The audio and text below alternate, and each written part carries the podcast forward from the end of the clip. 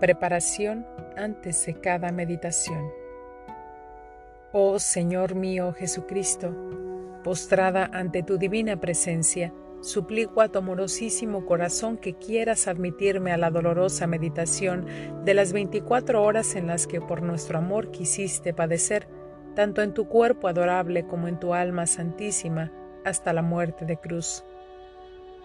Dame tu ayuda, gracia, amor, profunda compasión y entendimiento de tus padecimientos mientras medito ahora la hora décima sexta. Y por las que no puedo meditar, te ofrezco la voluntad que tengo de meditarlas, y quiero en mi intención meditarlas durante todas las horas en que estoy obligada a dedicarme a mis deberes o a dormir.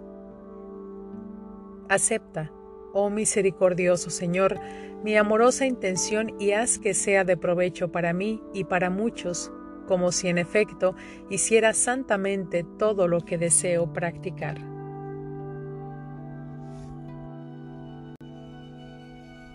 Décima sexta hora. Jesús de nuevo ante Pilatos es pospuesto a Barrabás. Jesús es flagelado. Gracias te doy, oh Jesús, por llamarme a la unión contigo por medio de la oración y tomando tus pensamientos, tu lengua, tu corazón y fundiéndome toda en tu voluntad y en tu amor, extiendo mis brazos para abrazarte y apoyando mi cabeza sobre tu corazón, empiezo. Mi atormentado Jesús, mi pobre corazón te sigue entre ansias y penas, y al verte vestido de loco, conociendo quién eres tú, sabiduría infinita, que das el juicio a todos, doy en delirio y digo, ¿cómo? ¿Jesús loco? ¿Jesús malhechor? Y ahora serás pospuesto al más grande malhechor, a Barrabás. Mi Jesús, santidad que no tiene igual. Ya estás de nuevo ante Pilatos, y éste, al verte tan malamente reducido y vestido de loco, y sabiendo que ni siquiera Herodes te ha condenado, queda más indignado contra los judíos y se convence mayormente de tu inocencia y de no condenarte. Pero queriendo dar alguna satisfacción a los judíos, como para aplacar el odio, el furor, la rabia y la sed que tienen de tu sangre, te propone a ellos junto con Barrabás, pero los judíos gritan, No queremos libre a Jesús, sino a Barrabás. Y entonces Pilatos, no sabiendo ya qué hacer para calmarlos, te condena a la flagelación. Mi pospuesto Jesús, se me rompe el corazón al ver que mientras los judíos se ocupan de ti para hacerte morir, tú, encerrado en ti mismo, piensas en dar a todos la vida y poniendo atención te escucho decir. Padre Santo, mira a tu Hijo vestido de loco. Esto te repara la locura de tantas criaturas al caer en el pecado esta vestidura blanca sea ante ti como disculpa por tantas almas que se visten con la lúgubre vestidura de la culpa. Mira, oh Padre, el odio, el furor, la rabia que tienen contra mí, que casi les hace perder la luz de la razón, la sed que tienen de mi sangre, y yo quiero repararte todos los odios, las venganzas, las iras, los homicidios y conseguir a todos la luz de la razón. Mírame de nuevo, Padre mío. ¿Se puede dar insulto mayor? Me han pospuesto al más grande malhechor y yo quiero repararte todas las posposiciones que se hacen. Ah, todo el mundo está lleno de posposiciones. ¿Quién nos pospone a un vil interés quién a los honores, quién a las vanidades, quién a los placeres, a los apegos, a las dignidades, a las crápulas y hasta el mismo pecado. y en modo unánime todas las criaturas, aun a cada pequeña tontería nos posponen, y yo estoy dispuesto a aceptar ser pospuesto a Barrabás para reparar las posposiciones de las criaturas. Mi Jesús, me siento morir de dolor y de confusión al ver tu gran amor en medio de tantas penas y el heroísmo de tus virtudes en medio de tantas penas e insultos. Tus palabras y reparaciones, como tantas heridas, se repercuten en mi pobre corazón y en mi dolor repito tus plegarias y tus reparaciones. Ni siquiera un instante puedo separarme de ti de otra manera muchas cosas de lo que tú haces se me escaparían. Pero, ¿qué veo? Los soldados te conducen a una columna para flagelarte.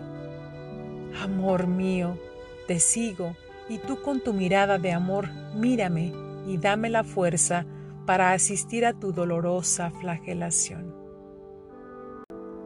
Jesús flagelado mi purísimo Jesús. Ya estás junto a la columna. Los soldados enfurecidos te sueltan para atarte a ella, pero no es suficiente. Te despojan de tus vestiduras para hacer cruel carnicería de tu santísimo cuerpo. Amor mío, vida mía, me siento desfallecer por el dolor de verte desnudo Tú tiemblas de pies a cabeza y tu santísimo rostro se tiñe de virginal rubor, y es tanta tu confusión y tu agotamiento que no sosteniéndote en pie estás a punto de caer a los pies de la columna, pero los soldados sosteniéndote, no por ayudarte, sino para poderte atar, no te dejan caer. Ya toman las sogas, te atan los brazos, pero tan fuerte que enseguida se hinchan y de la punta de los dedos brota sangre. Después, en torno a la columna pasan sogas que sujetan tu santísima persona hasta los pies y tan fuerte que no puedes hacer ni siquiera un movimiento y así poder ellos desenfrenarse sobre ti libremente. Despojado, Jesús mío, permíteme que me desahogue de otra manera no puedo continuar viéndote sufrir tanto. ¿Cómo? Tú que vistes a todas las cosas creadas, al sol de luz, al cielo de estrellas, a las plantas de hojas, a los pajarillos de plumas, tú, desnudo, qué atrevimiento. Pero mi amante Jesús, con la luz que irradia de sus ojos, me dice, Calla, oh hija, era necesario que fuese desnudado para reparar por tantos que se despojan de todo pudor, de candor y de inocencia, que se desnudan de todo bien y virtud, de mi gracia, y se visten de toda brutalidad, viviendo a modo de brutos. En mi virginal rubor reparé las tantas deshonestidades y afeminaciones y placeres bestiales. Por eso atenta a lo que hago, y ruega y repara conmigo y cálmate. Flagelado Jesús, tu amor pasa de exceso en exceso. Veo que los verdugos toman los flagelos y te azotan sin piedad, tanto que todo tu santísimo cuerpo queda lívido. Es tanta la ferocidad y el furor al golpearte que están ya cansados pero otros dos los sustituyen y tomando varas espinosas te azotan tanto que enseguida de tu santísimo cuerpo comienza a chorrear a ríos la sangre y lo continúan golpeando todo, abriendo surcos y lo llenan de llagas. Pero aún no les basta.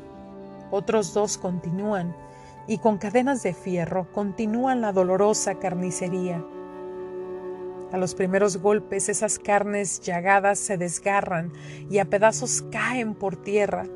Los huesos quedan al descubierto y la sangre brota tanto que forma un lago de sangre en torno a la columna.